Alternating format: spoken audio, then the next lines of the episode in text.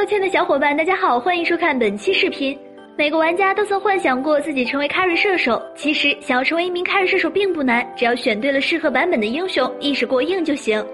而随着版本的更迭，SE 五最强射手也是再次更换，一起来看看是怎么回事吧。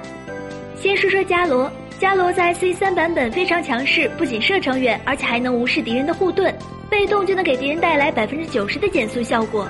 在这样的一个英雄面前，很多刺客英雄都拿他没辙。不过风光了一段时间后，伽罗也是遇到了一些比较难缠的敌人，至少在射手这个位置上，他不再是最强的那一位了。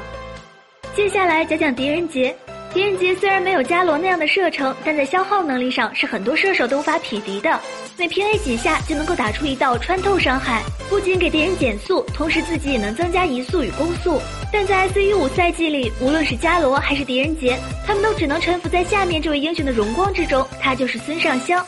作为峡谷最具代表性的老牌射手，在沉寂了一段时间之后，又一次王者归来。在这个版本里，孙尚香的二技能得到了伤害提升，无论是清兵线还是对英雄，都有一个很好的消耗。